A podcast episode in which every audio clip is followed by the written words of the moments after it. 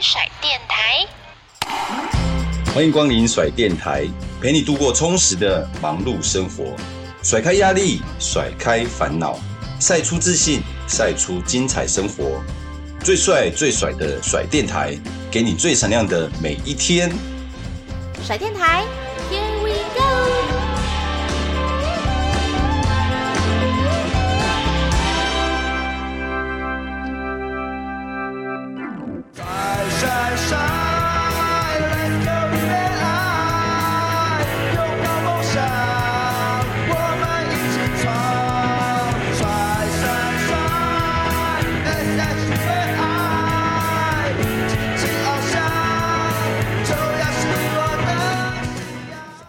欢迎收听我们今天的甩电台 Podcast 节目，我是主持人静璇，很开心呢。我们今天在我们的甩电台，因为我们是 Podcast 的节目嘛。那其实呢，在我们甩电台节目之前呢，我们有看到非常多非常厉害的 Podcast 运动类型的节目，像是 Hito 大联盟啊，然后跑步不要听啊，然后台北市立棒球场啊。其实我刚刚讲到的这三个节目，都跟我们今天的来宾有关，非常的热情的欢迎我们今天的来宾 Adam 哥，Hello，大家好，我是 Adam。Adam 哥，我刚才提到的这三个节目，嗯、我就觉得哇，你真的是我们运动 Podcast 界的前辈。不敢当，我只是比较早开始做而已。先问一下，您之前做 Hido 大联盟的时候啊，那时候运动的 Podcast 节目多吗？我一开始以为只有我们一个，后来才发现其实还有另外一个小人物上篮，所以他其实比我们更久。哦，可是他那个是篮球的，对对对，所以你们棒球应该算是棒球，应该台湾。应该是第一个，对对对，嗯、但我们不确定说之前有没有其他讲中文的棒球节目，但是讲大联盟的我们应该是第一个，就是以中文然后来讲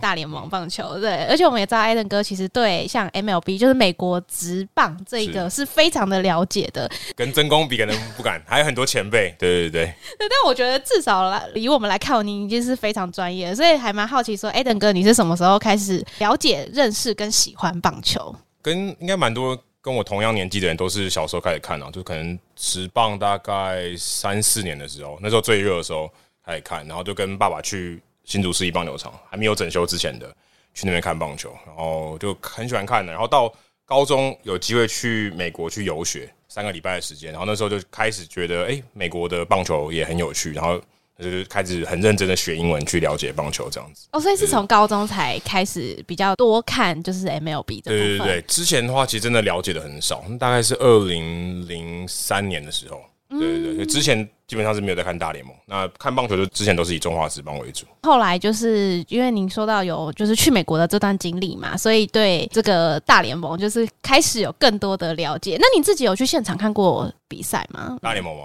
这个还蛮疯狂。我之前有一次就跟现在台南 Josh 一样，就一次跑完所有球场。你说美国所有？我已经跑完，他还他还正在正在做。他现在此时此刻在我们录音的时候，他正在做。那我之前是二零一六年的时候，我也是呃一次就跑完全部的球场，对，还蛮疯狂的，所以看到有点腻。哦，看到有点，对对对，就是反正就是以踩点的那种感觉去看一些那个棒球。那个时候就是因为觉得刚好三十岁，就觉得我想要把这件事情就了了这个心愿，然后以后就不要再想。对，就是以前就觉得可能会留学或是去国外工作什么的，然后后来发现好像没什么机会。可能没有什么转职到美国的机会，所以他讲就算，那我就趁这一次把所有都一次跑完，这样子。就等于自己利用自己工作有空闲的这段时间就可以跟是跟老板特别请假，所以也不算真的有空闲，就是真的跟老板说我要请两个月假，让我去做一些疯狂的事情。真的，所以就用两个月的时间把这个棒球场跑完。对，那我问一下，就是因为刚才 Adam 哥有讲到说跑这个像美国的棒球场啊，那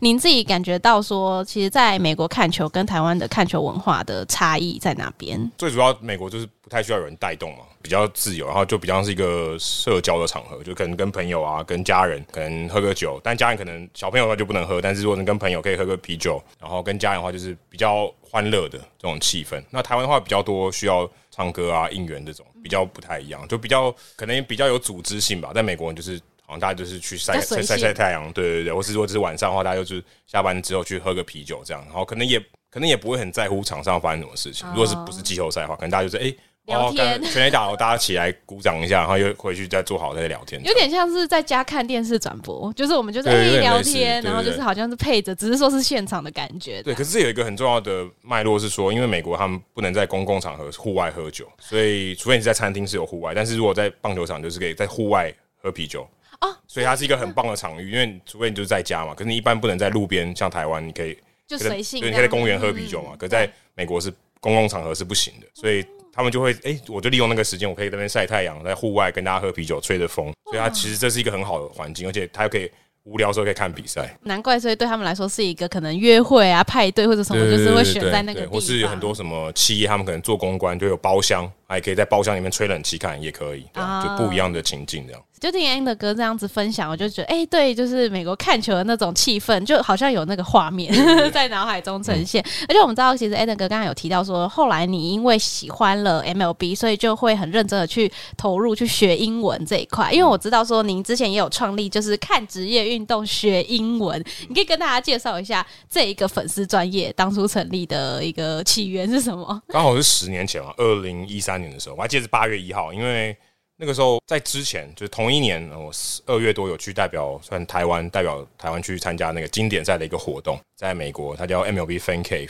然后那个时候就是他想要找一些可能在社群上面比较影响力的人，然后代表他的国家，代表那个球队去那边跟其他的另外十五个参赛国的这些代表去交流。那个时候其实我没有什么经营在，没有什么经营社群，然后但我很幸运中选了。那回来以后觉得好像呃。我要把握这种感觉，就是我我知道说，哎、欸，因为棒球认识了来自世界各地不同的人，我很希望把这个呃原本有分享的一些喜悦，再用其他方式再延续下去。所以那时候我就想说，哎、欸，那我之前都是看棒球来学英文，还要看篮球来学英文，所以那不如就创个粉丝团，然后也把我自己平常呃学到的东西，透过粉丝团跟大家分享。啊，那时候就是希望自己是每天都写一篇哦，就有这个对对对，就希望说我可以一直持续这个习惯这样子。后来。有一些朋友加入，然后后来也有机会出版社找我们出书。他发现哎、这个很有趣。其实呃，当时呃那时候 Facebook 的粉丝团其实算蛮红的，然后也很多人去订阅这样子，对吧、所以后来就有这个机会。然后大概做到我当记者之前，都还有持续在做，所以有大概有维持了一千多天都没有中断。但是有跟朋友一起啊，所以有时候不是我写，但是。大家接力起来，就大概一千多天都没有中断这样子。那那个时候经营的感觉，因为也累积了很多的粉丝嘛，对对对。那你觉得有没有很印象很深刻的什么回馈？也 就是他对于这一个粉专，不只是学英文，我觉得也是互相的运动交流啊。对对对，然后可能会吸引到一些他们对棒球有兴趣，但他们可能英文没有那么了解的。然后我记得印象最深刻就是当时，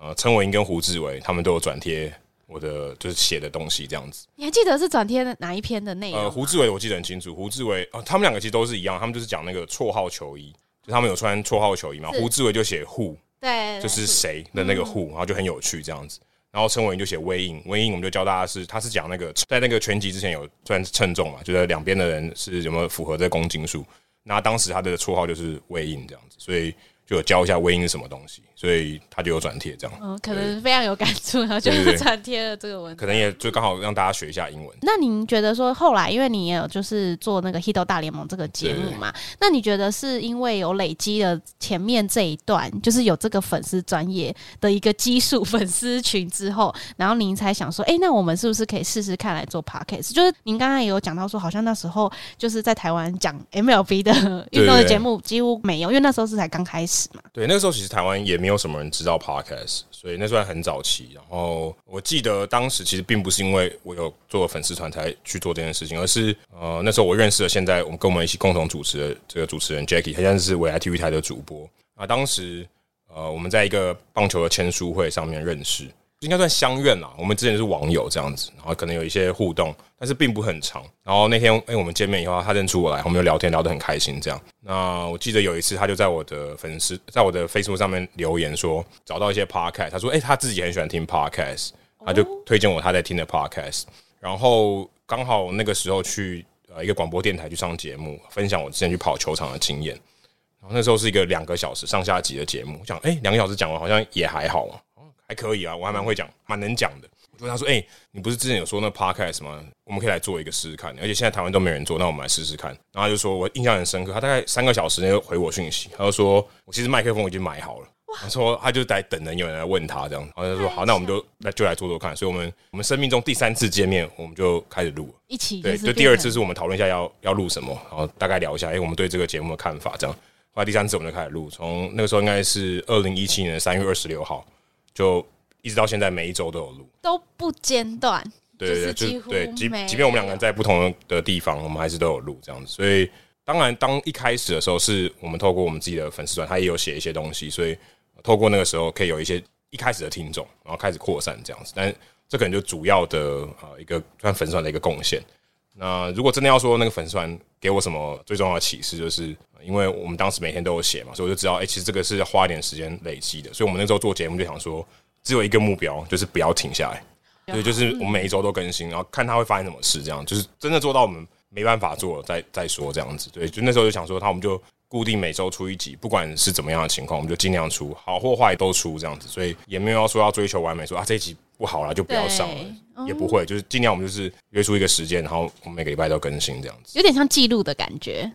对对对，有两句，但是我们当时可能没有想那么多啦，就是觉得我们就持续的做。他回头看，当然是一个很好的记录，没有错。可是当时就想说，那我们就一直累积，一直累积，就一直出这样子就好了。其实累积到现在也六年多了，那有发生就是令你们意想不到的事情吗？蛮多的。其实，在我们第二年，我们做到二零一八年的时候，我就有一个转职的机会，所以因为这个节目，我就后来去做了记者，所以其实真的印象很深刻，就等于也改变了我后来现在。可能最近这五年的人生就就完全不一样，因为后来也靠 Podcast 为生了嘛，所以对啊，就其实这个就是对我来讲已经很大的改变。那 Jacky 也是因为这个节目，有人更多人知道他，知道我们在做这个节目，我们的内容，我们的专业的知识啊，那他们有认可，哎、就就会找我们去体育台播球这样子。所以我觉得多少还是有蛮大，对我们的人生的这个发展，或是我们职业的发展都有蛮大的帮助。但当时其实真的没有。没有想那么多，对，没有想那么多。嗯，因为我知道 Eden 哥以前是工程师啊，那你曾经有想过未来会以运动这个产业作为你的工作，或者是你真的是全身心投入在这个产业里面？呃，其实一直都有。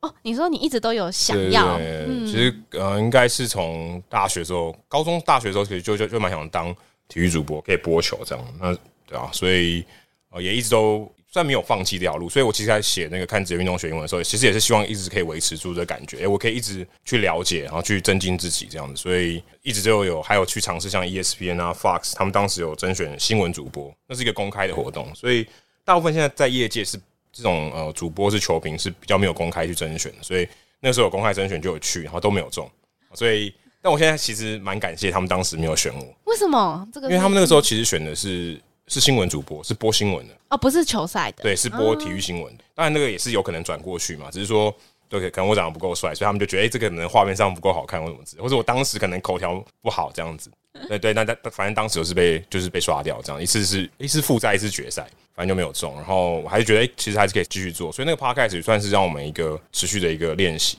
也是让我们哎、欸、累积更多自己的作品。事后来看，就其实很像是一个四五年的一个试镜。我好像每周我都录一个 demo 带。那种感觉，这样子啊，所以就一直有持续做这件事情。然后后来当然机会就有来，可能因为疫情的关系，那时候有播那个英文的转播，中华之邦英文转播，所以就有找到我们这样。这个节目很不容易的事，因为时长其实不短，我听了都知道。对，然后你这样每周要持续更新你们的素材啊、资料的准备啊，通常你们都是要怎么样去有这些事前的准备？这个可能因为可能已经习惯了，但是我们就是会。平常都会看新闻嘛，所以对我们来讲，其实没有什么额外特别的准备，可能就是当天要录之前，我们要把一些我们需要讲的资料或是一些可能数据的东西，要先把它记录下来，确保说，哎，你要知道你要查的时候，马上就可以看得到。那大部分的你想要讨论的东西，其实已经是在脑袋里面，所以我们不会看着念，我们只知道说，哦，第一题、第二题，我们大概会会讲什么这样子，这样有一个顺序。所以主要就是这样的准备方式，因为我们平常都会看嘛，所以就其实还好。但是准备起来大概也要准备个可能一周也要大概五六个小时也要，然后加上录音，我们现在是三个小时起跳，对，然后加上剪辑，剪辑的话可能我们就是轮流剪，所以其实对啊，真的可能要耗掉差不多一天多的时间，每一周要耗掉一天多的时间。在这么累积了这么长的集数啊，三百多集的节目里面，Adam 哥有没有自己最喜欢的一个内容，或者是印象很深刻的一集的新闻啊，或者是分享？这真的很难的，太多是吗？就是还蛮多都你觉得自己觉得，还是说因为就已经是一个记录了？所以像我们有几个比较特别，例如说我们有到球场去录音，到到奇球场去录音，对，哦、现场才对，那时候刚好是一周年，然后所以一周年刚好是第五十二集嘛，一年有五十二周，然后我们就到到奇球场去采访以前陈金峰的翻译，就是纹身大叔，然后刚好就五十二，他也是五十二号，很故意的这样子，就但我这个印象非常深刻。然后还有一百集的时候，我们有邀请大家一起来做一个。Live podcast 就是大家现场来看我们录影，哦，那感觉蛮好的。后来我们三百集也有做做过一次，这样的那个印象就蛮好，就是一个很可以跟我们的听众可以有一个很直接的互动，这样。因为您提到现场录音啊，我觉得这一点就是是你们那时候是怎么样发想到说，哎，我们好像也可以邀请大家来看我们录音。这其实也不算新的啊，因为很多美国他们也是这样，他们有些电台就是有些电台在球场里面，然后他们就在一个像一个透明的包厢里面，然后大家在外面看，然后那个声音放出来，但是大家就看到他们两个人在里面录音。就这样，然后他大家可以走来走去，也不用坐着，对吧、啊？就有点像类似这种概念。然后他们可能也会，听众可能也会好奇说，我们录音的时候是怎么样子，所以就还有一算是一个蛮好，对他们来讲也是蛮蛮好的一个体验。那有现场互动的环节嘛？比如说问答、啊、这种还会会会会会有。但我觉得最好的其实是因为我们平常在录音的时候，如果我们讲一个好笑的，我们其实听不到笑声嘛。啊、哦，对啊，就是可能我们两个笑一下的。对，但是现场他们会有反应啊，那个是很好的，因为有时候你讲好笑的东西，可是没有人笑。就可能你的对面的人笑哎，但是那还是不一样。但是如果全场都笑，你就觉得哦不错，那很有成就感，那个气氛就会好。这样，这个其实我觉得还蛮还蛮不一样，有点像脱口秀的感觉。对对，其实有点类似，但是跟你演电影不一样。演电影的人有人看不到荧幕，看的对看完全看不到嘛。可是舞台剧或是这些脱口秀，他们就可以。等于是一个算是一个交换嘛，这个像能量的交换。哎、欸，他那里给你能量，然后你也给人家好笑的东西，这样。是是是，因为我觉得其实呃，我听就是这个节目啊，那我也觉得说，哎、欸，那哥，你们不只是从一开始算是很早就踏入这 Podcast 的产业，刚刚也有提到说，你有跟一些就是网络新媒体啊，跟一些实体活动的做一些结合。那你觉得这一直都觉得说 Podcast 有一个部分是因为它是声音的陪伴，但是我们看不到听众朋友。有，所以要怎么样去跟听众朋友有更紧密的连接，或者是说可以锁住他的这个收听数？我觉得这个就真的很想请问一下我们的 Podcast 的前辈。这个其实，在我们第一集上线的时候，那一天我印象非常深刻。那时候我们就知道说，我们不是只是要做一个节目的内容而已。那时候我们就学，呃，就像 Jackie 他当时跟我讲，他有一个 Effectively Wild 这个节目，呃，他们就是有一个。很大的一个社群在 Facebook 上面，可能有几千人这样子，然后他们会互互相交流各种问题，很有趣，都是很 hardcore 的。然后那时候我们就想要，我们也要有一个中文这样的社群，因为那时候我自己的觉得是像 PTT 是很大嘛，可是可能他讨论的风气不是这么好，不是这么健康，而是大家可能因为总是有一些小白嘛，刚开始看棒球，他有一些基础的问题，那那边是比较相对比较不友善。嗯，然后我希望是一个比较正向的东西，然后大家，哎，我如果不知道什么，欢迎大家来。批评指教或是补充，那我觉得这样会比较好，大家都互相学习这样。所以那时候我们就希望透过这个节目，可能我们讨论什么内容，你觉得你不同意，或是你觉得我们讲的不够好，或是你有别的想法，或是甚至是你知道更多，你想要补充，那我们就是有一个社团可以跟让大家互相交流。然后如果有一个正向的循环，也会让更多人他可以愿意去讲。有很多可能是在当地的球迷嘛，可能是在当地的台湾人，或是可能是中国人，他们在他可以看得懂中文，听我们节目，但他人在美国。还有很多他当地的一些观察，他都可以可以分享给我们，所以我觉得这是蛮好的。然后也因为这个节目不是只有我们跟听众互动嘛，我们也很希望因为社团的关系，所以听众可以跟听众互动哦，互相对，这个其实是非常好的，因为我们也希望这个就是一个好像一个社区活动中心一样，大家是可以互动，不用说只有跟我们互动这样子。因为其实广播节目其实说真的要很难互动嘛，以前没有网络的时代，可能还要写信，对对，听众什么信箱，对，而且很有可能。主持人没办法回那么多信，所以很多信可能是石沉大海，变单向的啊。所以我觉得在网络的时代，我们做这个，除了我们自己做节目内容以外，我们也希望是大家有好的互动啊，是一个好的社群，然后是一个有好的讨论的风气。所以，呃，我们自己在做节目的时候，其实我们尤其现在三个小时，其实我们大概可能前面有半个小时是在回复听众的留言哦，也是有点像信箱的感觉，对，对，有点类似。他可能就他对我们上一集的节目有什么回应这样子，然后。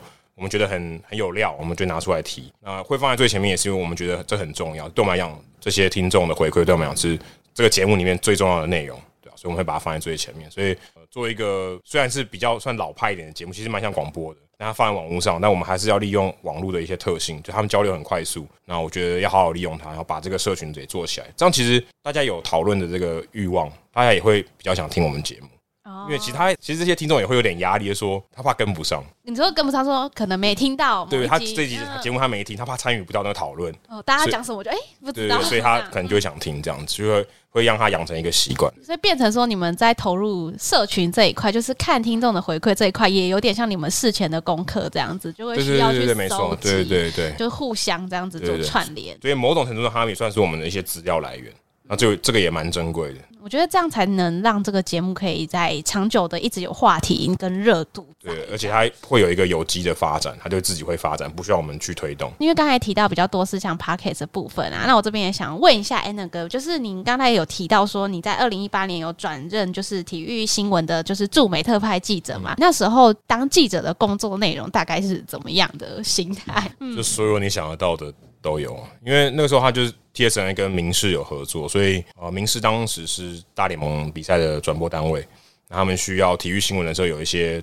第一手的报道，特别是台湾球员的报道，所以他那时候就跟 TSN 合作，那派一个驻美记者去，那就是我。那之前还有别人啊，后来就换我这样子，所以我们主要工作就是采访那些台湾的旅美球员。啊，当时我去的时候，第一个任务就是陈伟英，那时候二零一八年陈伟英还是在马林鱼队投球的时候，所以就主要就是一直跟着他这样子。我有点像是他贴身的那个专职的记者这样子，就是反正一直跟着他这样。对对对，而且可能在，我想可能在全美国，可或者全世界好，可能只有我一个人在做我这样的工作，因为大部分的这些记者，例如说啊、呃，可能日本的这些记者，他们可能访问一个日本球员，就是他们专门访问那日本球员，可是他有很多个日本记者哦，他们一定是一群的。那我在那边，我就一个人跟着一个人，然后所以那些可能其他的记者朋友们都以为我跟。陈伟英非常熟，但其实一开始肯定没有嘛，对啊，所以，但是我的目标就只有他一个人。当然，我也会去知道他其他队友的状况，但是我最重要的目标就是他一个人。那他有出赛，我就一定要写报道，然后要拍照，然后一定要访问他，不管他表现的如何。然后剩下时间就是，诶，我每天都去球场，然后去了解他们可能最近有对他有有一些什么安排啊，或是球队的一些情况，他可能会不会可能有没有身体不舒服啊，或者他最近练球的状况怎么样，大概都会有一些了解。那就是。去现场的一个目的嘛，就是可以更第一手的知道这些讯息，所以当时就主要就是不管是写啊、拍摄，就我一个人是拿着麦克风，然后拿着摄影机，然后自己还要讲话，哇，全部就是全包了，然后剪辑呀、啊、这些，剪辑，然后但台湾这边会上字幕，嗯、但是我就是把东西剪好，剪的差不多以后再传回去给他们这样子，然后访问也是需要，然后写稿这样子，然后静态的照片也要拍这样子。那你可以说是最了解啊，就那时候那个时期蛮了解他的人，对对对，而且就因为几乎每一场都跟啊，就他去哪里我几乎都会跟。后来因为他出赛比较没有那么固定，二零一九年我大部分时间都是采访小联盟的球员。我像林志伟跟张玉成那时候比较多这样子，然后也就做到二零二零年就疫情爆发之前这样。可能也是因为我们在那边的球员真的不多，所以就会变成说你好像会变成那种一对一随身的嗯那种。小联盟球员蛮多的，所以其实你们也会需要去就对了，就一起，反正都在那边了。因为因为陈伟霆当时后来变成牛棚出赛，所以不太固定，所以我一直在那边等。其实以前他是先发投手的话，投一休四，我还知道他的节奏。那后来因为转成牛棚投手，就会有很多空的时间或者不可预期性。所以我很想说，我就跟老板说，那我就去跑小联盟球员好了，就到处去拜访他们这样子。对，因为他们其实也很少有第一手的这个资料从美国传回台湾嘛。那我觉得去把这些东西带回台湾是蛮好的。那时候你刚刚有提到说，也有去采访到像林子伟啊，然后张玉成啊这些选手，你有觉得说，哎、欸，有想到他们现在的那个发展，就那时候有看出他们现在未来的这种潜能吗？其实我坦白说，我是觉得蛮可惜，因为我们在在我们录音的这前几天，林子伟刚在台湾初登场嘛。对，其实我看到都是蛮觉得蛮可惜的，因为当时你就觉得他他希望留在那边嘛，这是他的一个梦想，他希望不管怎么样都要撑在那里。可他最后选择回来，我想他应该是。就蛮挣扎的吧。如果他可以选择，他应该会想要继续待在那里。可是，可能第一个呃受伤，运气不是很好；再就是可能年纪也慢慢变大了，所以他必须要做出这样的决定。我是觉得很可惜，因为我们看到他努力的过程，然后大家对他很有期待。可是，也许这个不是他最想要，但他也必须要做出这样的选择。所以，对啊，我自己是觉得。蛮可惜的，因为毕竟之前有访问过他，就也知道他的努力啊这些历程，知道他就是不想放弃，他一直想要盯在那里这样子。那在当特派记者的这段期间，那 Anna 哥有没有很印象深刻的访问啊，或者是一个事件嘛，可以跟我们做个分享？当时我印象有一个非常深刻的是，我记得我那时候应该是二零一九年吧，那时候我在访问陈伟英的时候，他有一场比赛，他用两局多被打十分。哇，这个很，然后被打了四支全垒打，然后爆掉了，嗯、对，然后那当下我就觉得完蛋了，我不知道该怎么防。都赛后，所以因为我一定要防嘛，这、嗯、很像说跟老公老婆吵架，还要去问他晚餐要吃什么，或者是心情怎么样之类的。他对啊，我可能不问他心情怎么样，但是我就问一些专业的问题这样子，但是就就会比较难。然后我记得那一次以后就，就我就觉得没有什么，没有什么比这更难的，就再怎么差都都可以。那情况下，球员的情绪一定不是太理想。我还记得，但现在对陈伟殷已经不在。每个子体系，所以这可以讲。这也是我第一次透露这件事情。哦，太好了，甩是嗯，我记得当时那一天打完以后，其他的记者在休息室，因为我们在门外面等进去采访嘛，全部人都跟我握手。你知道为什么吗？因为他觉得他们明天就要是就可能要把 DFA 了，所以我就不会跟了。他说这可能是你在这边遇到我们的最后一天，就写这个。但后来没有发生。对，后来我问他们的总管，他说他们不会做出很立即的反应。对，他们说他们在，他们不会，对他们不会这么及时的做做出这些反应，他们会观察。后来也没有，所以他们那些记者的判断是错误的。对，但是当时就是就是这样的一个情况。但是花絮，那 场边花絮。但是那时候你就觉得大家对，而且大家看我都觉得我是一个很在那边的工作是很异类的，因为我就只跟了一个，因为其他人都是 cover 一整队嘛，那我就 cover 一个人，对，一生只督他一个人。就是对我就是一直跟着他，对对对。那你这样子在那边记者席，因为有来自各个国家的记者啊，嗯、那你有没有感受到，就是比如说像日本啊、美国的记者他们的那种作风啊，或者是访谈的风格啊，有没有什么差异性？这样？哦，日本的我是遇到比较少，因为我们那时候球队马林鱼队是没有日本人。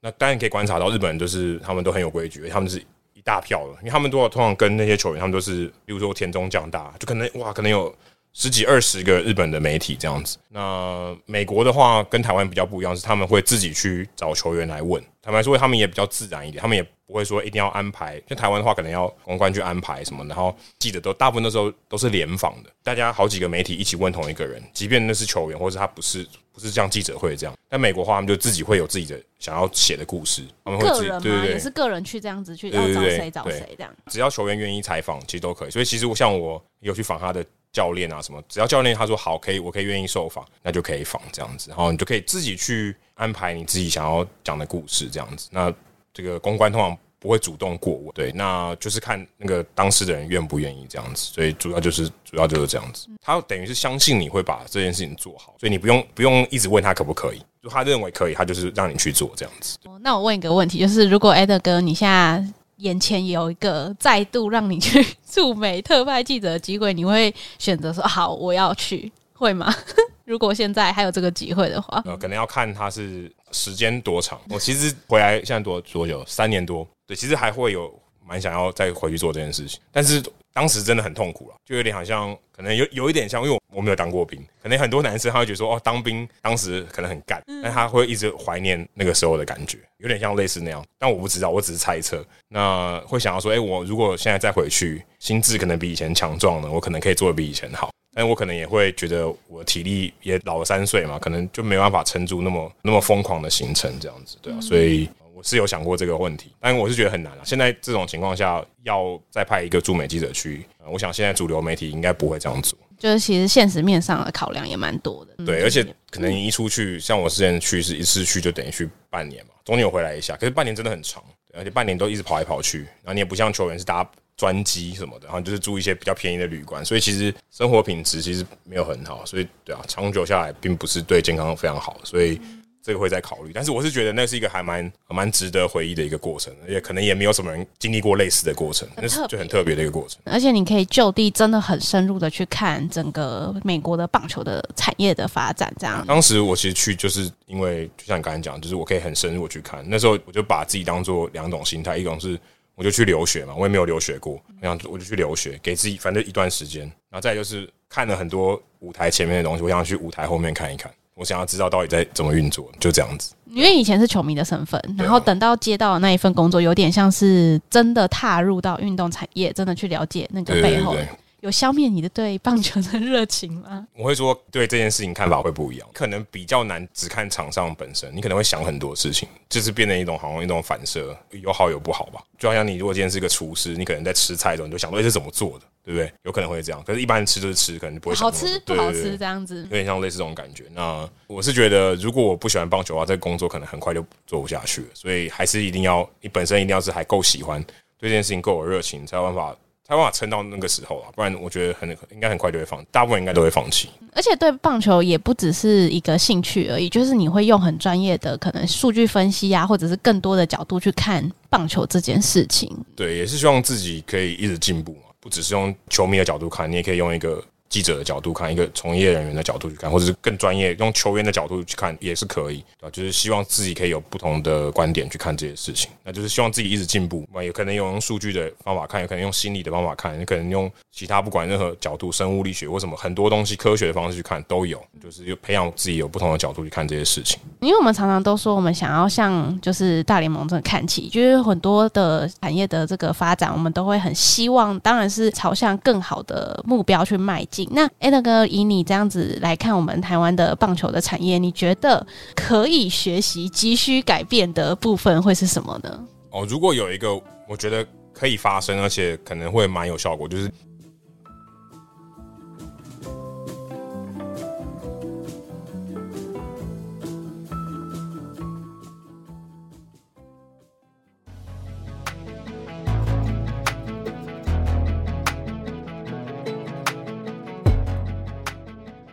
大家有发现前阵子很常在球场看到有人穿着可爱的熊熊短 T 出没在各大球场吗？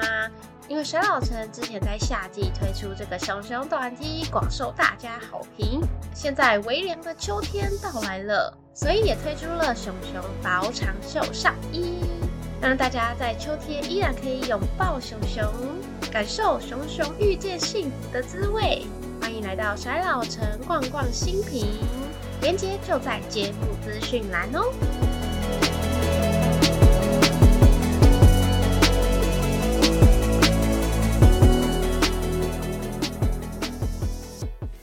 种下希望，灌溉长大，一起见证发芽，信心开创，人生新的赛场，就算不知道梦多遥远，前进的步伐不曾改变。相信只要能携手往前，就能抓住希望的光点。节目还没有结束哦，就像棒球比赛一样。两人出局才开始，更多更精彩的节目内容，还有帅爆的话题，请一定要继续收听甩电台。我们下集空中再会哦，拜拜。